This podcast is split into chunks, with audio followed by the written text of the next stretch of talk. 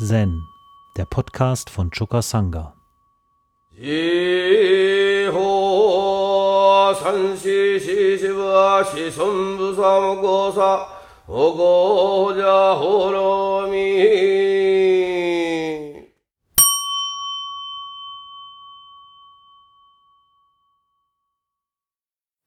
Ja, wir befinden uns ja immer noch im Pfingstspace also in dem Raum, wo es um die Ausgießung des Heiligen Geistes ging, in unserer Tradition und unserer Kultur und wo wir uns mit den Fragen des Geistesverständnisses im Zen gestern schon einmal auseinandergesetzt haben.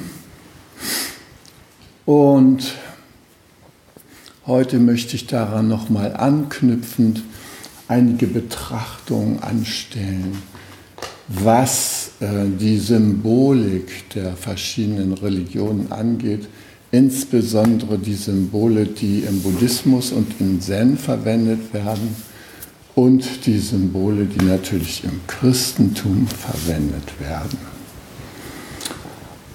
Da haben wir im Christentum das Kreuz und wie wir alle in den letzten Tagen verfolgt haben, ist da eine große Debatte in Gang gekommen, weil nämlich das bayerische Landeskabinett am 27.04.2018 beschlossen hat, dass ab Juni 2018, das ist in einigen Tagen, in jeder Behörde des Bundeslandes Bayern ein Kreuz hängen muss, und zwar im Eingangsbereich gleich zu Anfang kommt als erstes uns das Kreuz entgegen. Ja?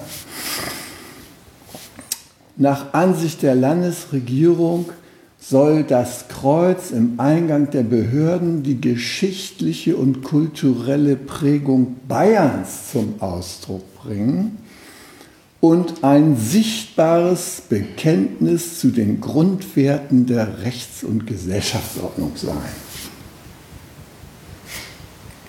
Wichtiger politischer Auftrag offensichtlich. Bundesweit hat das eine Debatte ausgelöst. Grüne und Linke warfen der CSU populistisches und verfassungswidriges Handeln vor. FDP-Chef Christian Linder spricht von einer geschmacklosen Profanisierung des Kreuzes durch den Söder. Der CSU-Generalsekretär Markus Blume dagegen erklärt den Kritikern dieses Beschlusses, sie bildeten eine unheilige Allianz von Religionsfeinden und Selbstverleugnern. Selbstverleugnern, bitte das Wort Selbstverleugner, lasst euch das nochmal auf der Zunge zergehen, da komme ich nämlich gleich noch drauf, weil die Bibel dazu auch ein Zitat bereithält. Dann der bayerische Kardinal Reinhard Marx, ne, Chef der katholischen deutschen Bischofskonferenz, kritisierte diesen Beschluss des bayerischen äh, Landtages, insbesondere den bayerischen Ministerpräsidenten, und sagt, er bringt damit Spaltung, Unruhe und Gegeneinander äh, auf und sagte, wenn das Kreuz nur als kulturelles Symbol gesehen wird, hat man es nicht verstanden. Ja, dann würde nämlich das Kreuz im Namen des Staates enteignet. Das stehe dem Staat nicht zu. Es stehe dem Staat sowieso nicht zu, zu erklären, was das Kreuz bedeutet. Anders Erzbischof Georg Genswein, der päpstliche Präfekt in Bayern, der hat nämlich den Kreuzerlass der bayerischen Landesregierung ausdrücklich begrüßt. Es bewahrt den Staat vor der Versuchung, sich totalitär des Menschen zu bemächtigen.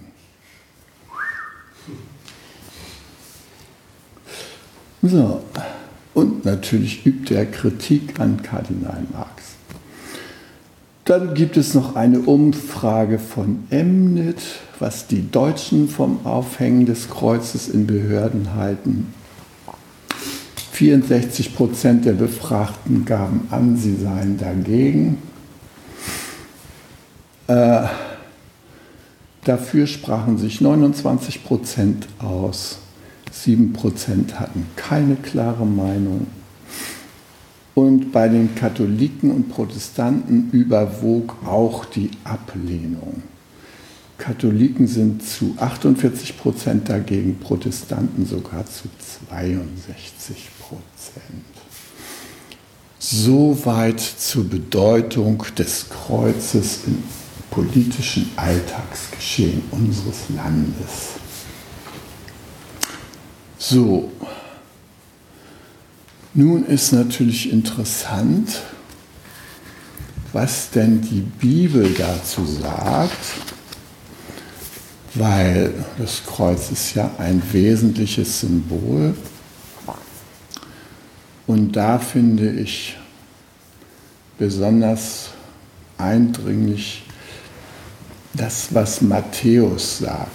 Matthäus 10, Vers 38.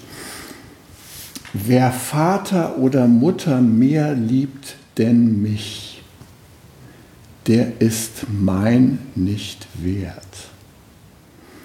Und wer Sohn oder Tochter mehr liebt denn mich, der ist mein nicht wert. Und wer nicht sein Kreuz auf sich nimmt und folgt mir nach, der ist mein nicht wert. Wer sein Leben findet, der wird's verlieren. Und wer sein Leben verliert um meinetwillen, der wird's finden. Markus, der hat sich da etwas kürzer gehalten. Markus 8, Vers 34. Und er rief zu sich das Volk samt seinen Jüngern und sprach zu ihnen, wer mir will nachfolgen, der verleugne sich selbst und nehme sein Kreuz auf sich und folge mir nach. Ja, ich kann euch auch noch sagen, was im Lukas-Evangelium steht. Na, da sprach er zu ihnen allen, wer mir folgen will, der verleugne sich selbst und nehme sein Kreuz auf sich, täglich und folge mir nach. Denn wer sein Leben erhalten will, der wird es verlieren. Wer aber sein Leben verliert um meinetwillen, der wird es erhalten.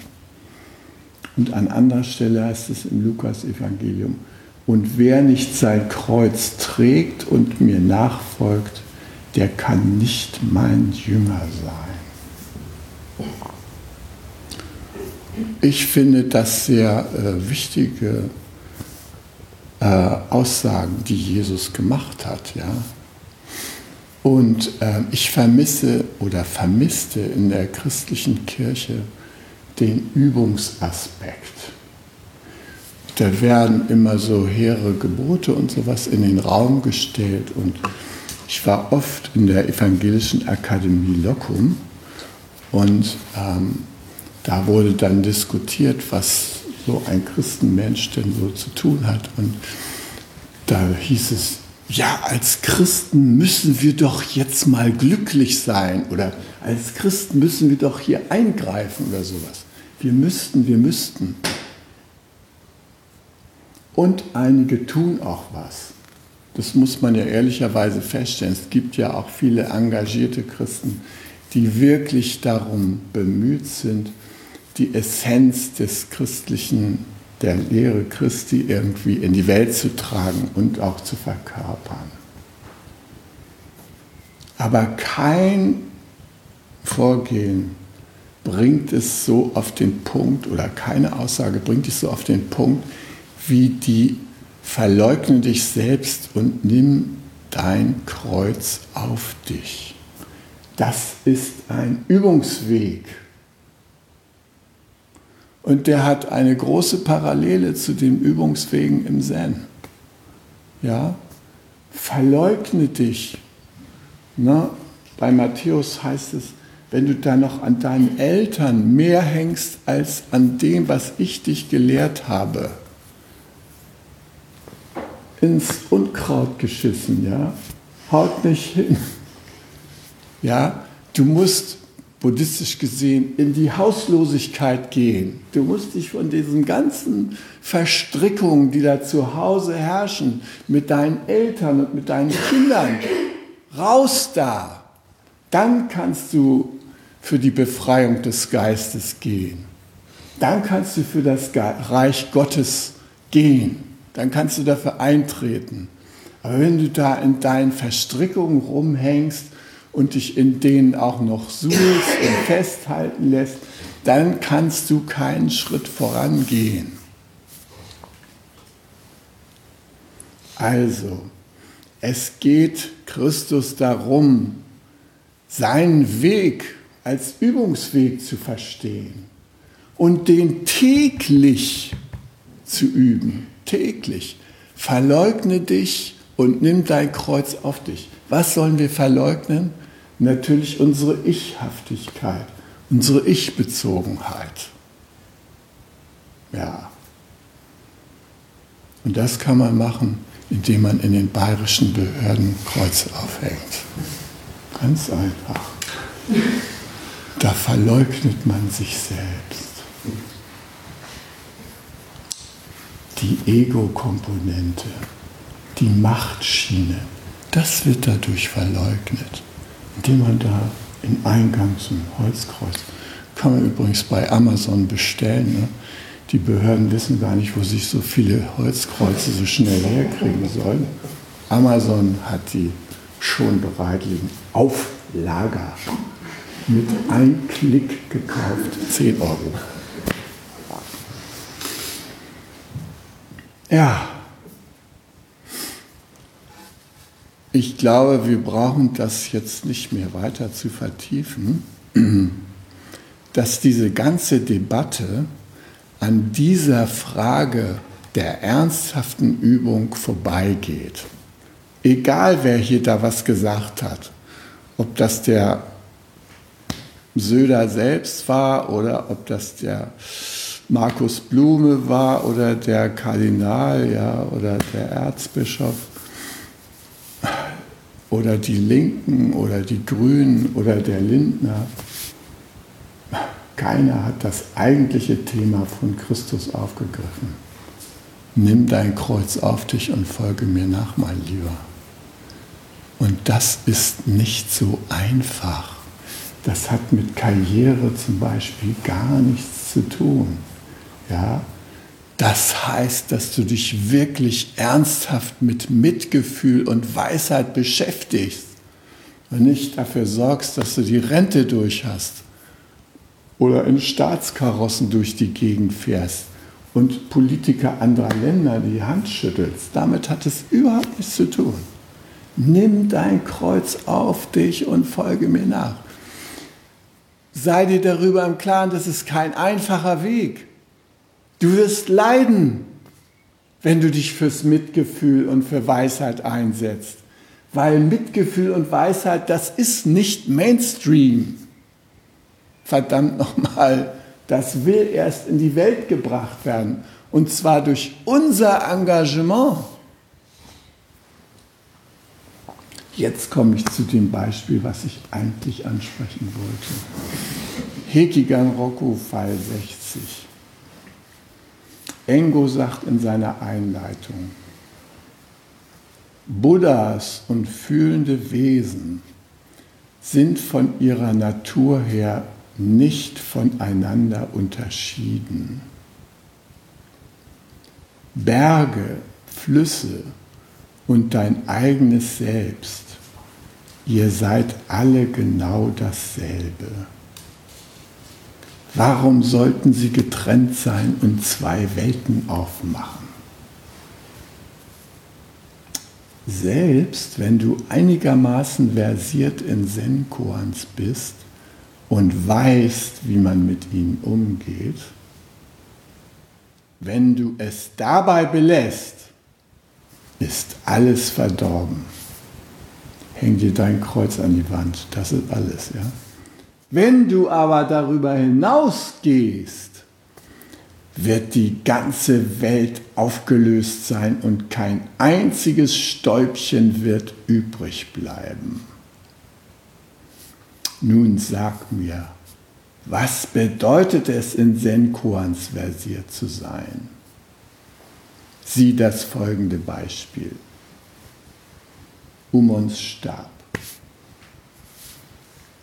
Umon hielt seinen Stab hoch und sagte zu den versammelten Mönchen, der Stab hat sich in einen Drachen verwandelt und das Universum verschlungen. Wo sind die Berge, die Flüsse und die große Welt? Wir sehen schon, der Stab ist ein Symbol, dem allerlei zugetraut wird im Zen. Und es ist sehr interessant, dass wir im Buddhismus als Symbol das Rad haben. Das Rad hat einmal einen Bezug zu dem zwölffachen Rad des bedingten Entstehens.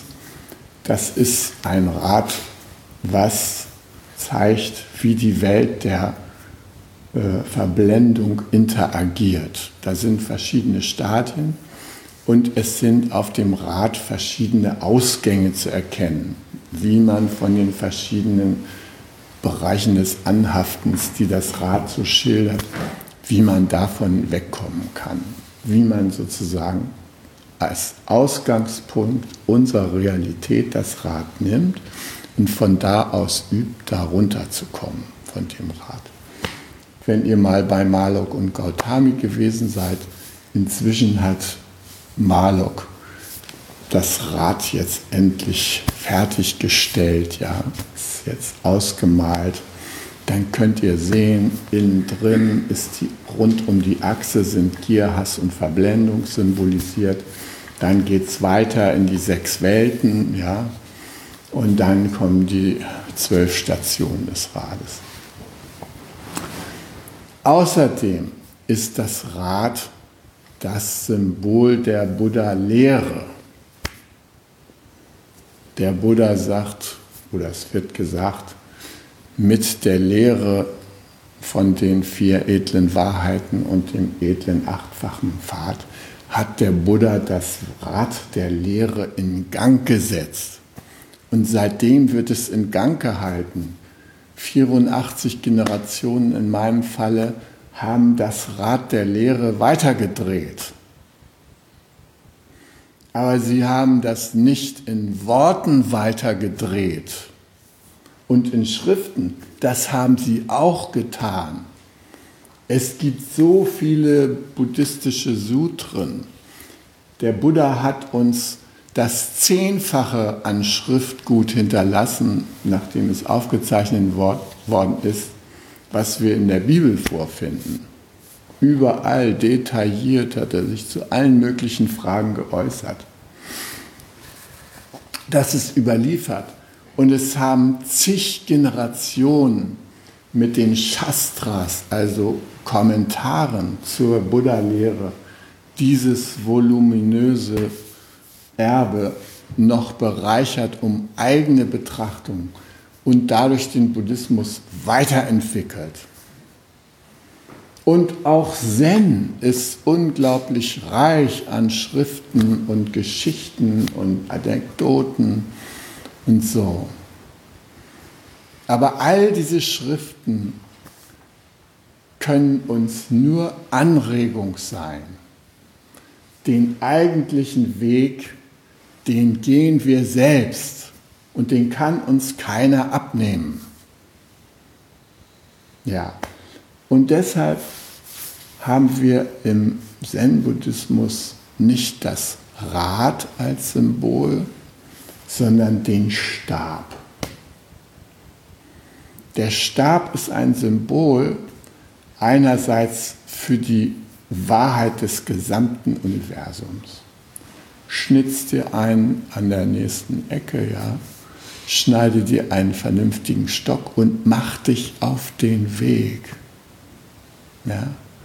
Der Stab ist das Symbol der inneren und äußeren Wanderschaft. Das ist er in erster Linie. Und damit sind wir unterwegs. Der Stab ist so eine Art Gefährte, den man so mit sich hat. Wenn man erstmal verstanden hat, dass zwischen mir und dem Stab nicht so ein wahnsinnig großer Unterschied ist, dann kann man mit dem auch wirklich richtig Freundschaft schließen. Ja? Und der hat den Mönchen gedient. Ähm, ja, manche Situationen machen ja manchmal so einen Knüppeleinsatz erforderlich. Also dann hast du da schon mal sowas, ja. Leg ihn ruhig neben dich, wenn du dich abends hinlegst und Stimmen hörst, dann fühlst du dich entspannt, ja. Ähm, er war natürlich auch absolut äh, hilfreich, um irgendwelche äh, tiefen Gräben oder äh, wässrigen Hindernisse auf dem Weg zu überqueren. Natürlich waren früher nicht überall Brücken gebaut, ja, sondern man musste da häufig durch das Wasser warten. Und wir kennen ja die Geschichte von den beiden Mönchen, die da rübergehen und da ist so ein äh, junges Mädchen, ja, und die traut sich nicht einfach durchs Wasser zu warten, ja. Und dann sagt der eine, komm, ich nehme dich mal eben auf die Schulter, ja und trägt sie rüber. Und die beiden Mönche warten da durchs Wasser, sind auf der anderen Seite, haben eben keinen Stab dabei gehabt. Na, und dann sagt der andere, der sie nicht getragen hat, mein Gott, wie kannst du sowas machen? Eine Frau so anfassen, so dicht an deinen Körper ranlassen. Du bist ja voll dem Anhaften ausgeliefert, ja. Dann sagt der du weißt du was, ich habe die am Ufer zurückgelassen, aber du scheinst sie immer noch mit herumzuschleppen. Ja? Der Stab, die Reise in die Welt des Nichtanhaftens, ein wunderbares Werkzeug dazu. Dann tritt der Stab in verschiedenen Korans auf. Ähm, beispielsweise hören wir immer wieder, ja, zwei Mönche begegnen sich, ja, die sagen nicht zueinander Guten Tag, sondern hauen sich mit ihrem Knüppel einmal kurz auf den Rücken, ja. Und die Art und Weise, wie sie das machen, die bringt irgendwie zum Ausdruck, wie sie die Welt verstanden haben. Ja, das zeigen sie sich auf diese Weise. Ne? Also da gibt es sicher auch andere Methoden. Aber äh, das hat sich irgendwie so eingebürgert. Ja? Der Stab ist natürlich auch hilfreich als ähm, Weginstrument. Ja. Wenn man so viele Stunden äh, versucht, die Wahrheit zu erforschen, da wird man da auch manchmal müde in der Meditation. Die Schultern verspannen sich und so, das Blut will nicht mehr so richtig durchdringen ins Gehirn. Ja. Man wird so äh, drowsy und schlenkert da so mit dem Kopf und Oberkörper so vor sich hin. Ja. Ja, das ist das Zeichen für den Kesaku-Gänger. Hier ist Therapie angesagt, ja? billig Freiwillige. Also geht er rum und lädt den anderen ein, vom Stab Gebrauch zu machen. Ja, ja dann werden die Schultern gelockert und dann ist alles wieder gut. Nur die Außenstehenden, die sagen, diese bekloppten Zen-Leute, die machen sich da gegenseitig fertig. Ja? verdreschen sich da. Hast du schon mal das Klatschen gehört? Ja? Uns hat es ja den Sektenbeauftragten auf den Hals geholt im Lebensgarten, weil äh, ein Berliner Paar, was hier eigentlich so ein Häuschen im Lebensgarten gekauft hat, um da Ferien zu machen, ja, die haben sich einfach ganz große Sorgen gemacht, wie sie äh, gesehen haben, dass da äh, aus dem großen Gebäude hinter einem mit der Glocke äh, 20 verschiedene dunkel gewandete Gestalten mit gesenktem Blick rausgetreten sind, ja, pünktlich um zwölf. Na, und äh, dann haben sie das noch in Verbindung gebracht mit diesen klatschenden Geräuschen, die man da immer gehört hat, weil der Dachboden noch nicht isoliert war, da klang das so durch die Dachpfannen durch, ne, wenn da der Wegstab rumging. Und das klingt ja auch wirklich laut. Und dann haben sie gesagt, also da müssen wir den Bürgermeister holen. Und sie haben den Bürgermeister geholt und haben gesagt, äh, oh Gott, das ist schon wieder so spät. Sie kommt wieder. Hm? Sie kommt wieder. Sie kommt wieder, okay. Also, die haben den Bürgermeister geholt und haben gesagt, also um Punkt 12, da können Sie das sehen. Dann kommen diese bedrückten Leute da, hinter einem, der schlägt so eine Glocke, kommen die raus, ja. Die trauen sich nicht hochzugucken. Ne? Die sind nämlich vorher verprügelt worden. Da müssen Sie was unternehmen. Und genau so war es. Der Bürgermeister stand da, 12 Uhr, die Tür geht auf, 20 Gestalten kommen raus, gehen Richtung Heilehaus zum Essen. Hm? Ja, da war natürlich der Sektenbeauftragte da. Stand dann nach einer gewissen Diskussion mit einer riesigen Kerze da. Wir waren kurz vorm Rohatsu-Session, es war in der Adventszeit. Alpha et Omega und Kreuz drauf, ja. Sagte, er bittet darum, dass wir diese Kerze in unsere Sendung stellen. Ich habe gesagt, ja, herzlich gerne. Dann habe ich mir gedacht, das Ding turnen wir in einem Prohatsu weg.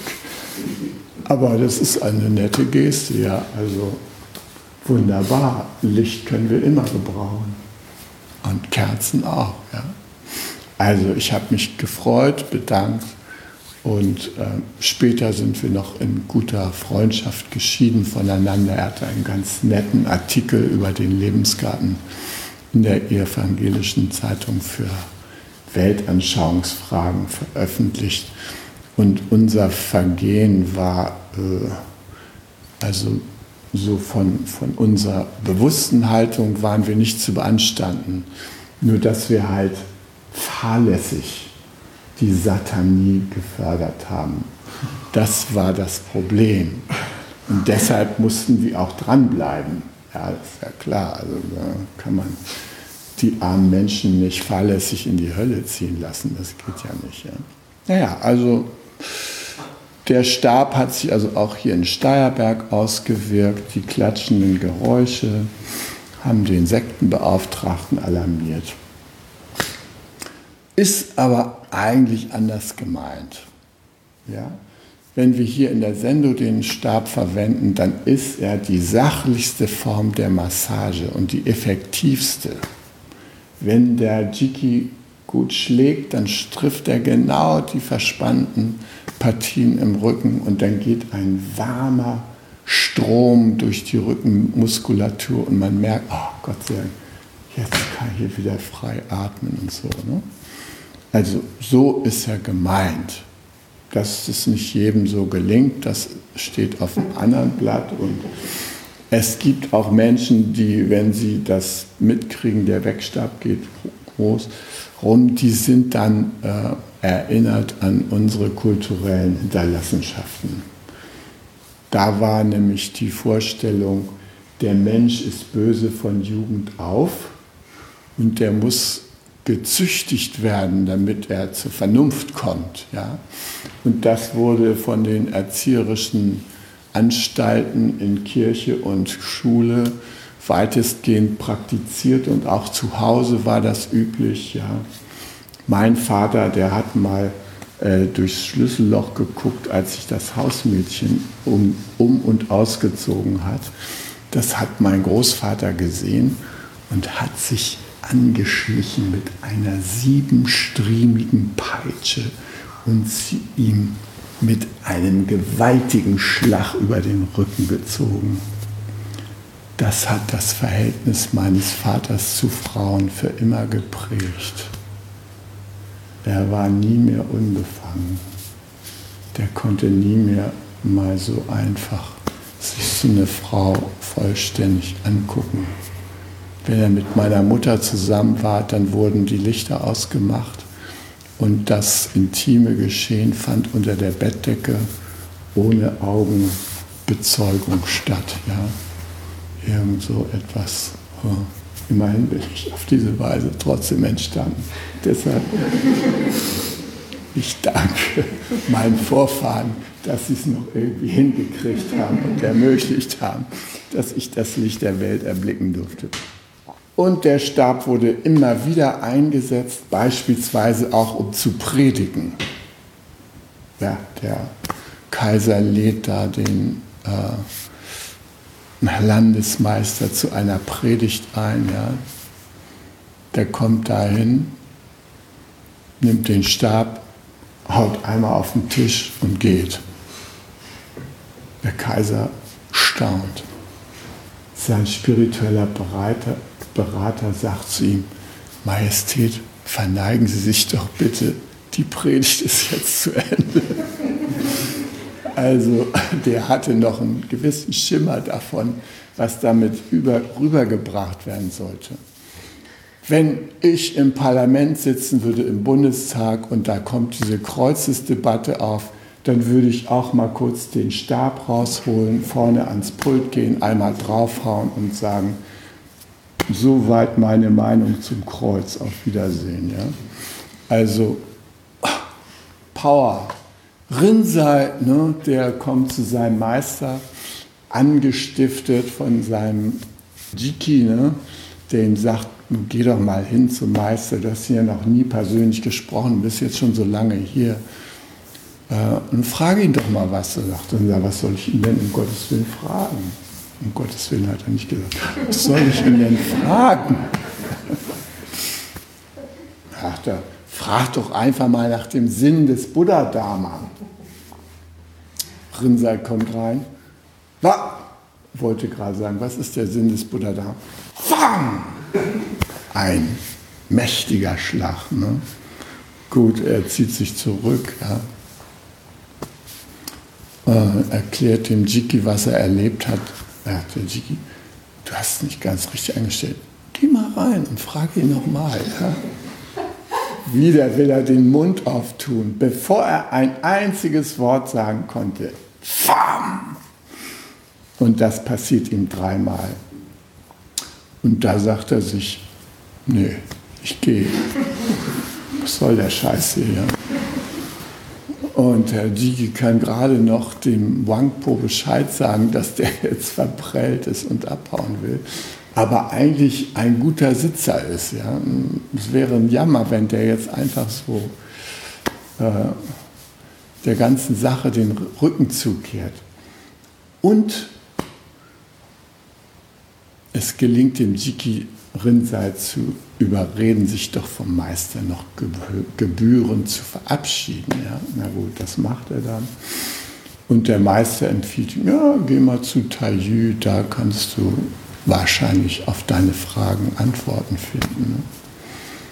Ne? Naja, und dann, wir kennen ja den weiteren Verlauf, da bei Taiyü kommt er zur Erkenntnis, ja, dass es mit dem Buddha-Dharma nicht so besonders weit her ist. Ja. Und dass man sich selbst vertrauen kann und sich selbst treu bleiben kann, wenn man eine gehörige Phase der Selbstverleugnung hinter sich gebracht hat. Nämlich diese kleinkarierte Vorgehensweise, die Welt zu betrachten. Die führt nicht ins Reich Gottes und die führt auch nicht zur Erleuchtung. Nee, da bleiben wir in unseren Verstrickungen gefangen. Da können wir Runde um Runde drehen und wir bewegen uns im Hamsterrad. Ja? Und das will der Stab eben auch befördern, dass wir aus diesem Hamsterrad austreten, dass wir wirklich uns auf die geistige und physische Wanderschaft machen und dass wir im Sinne der Bibel unseren Stab auf uns nehmen. Ja? In einem anderen Chor, Rengehos Stab, wird das ganz schön beschrieben. Ne? Der Meister der Rengeho-Hütte hob seinen Stab und sagte zu seinen Jüngern, wenn in früheren Zeiten ein Mann das Stadium der Erleuchtung erlangt hatte, warum blieb er dann nicht dort? Ist doch so schön gemütlich.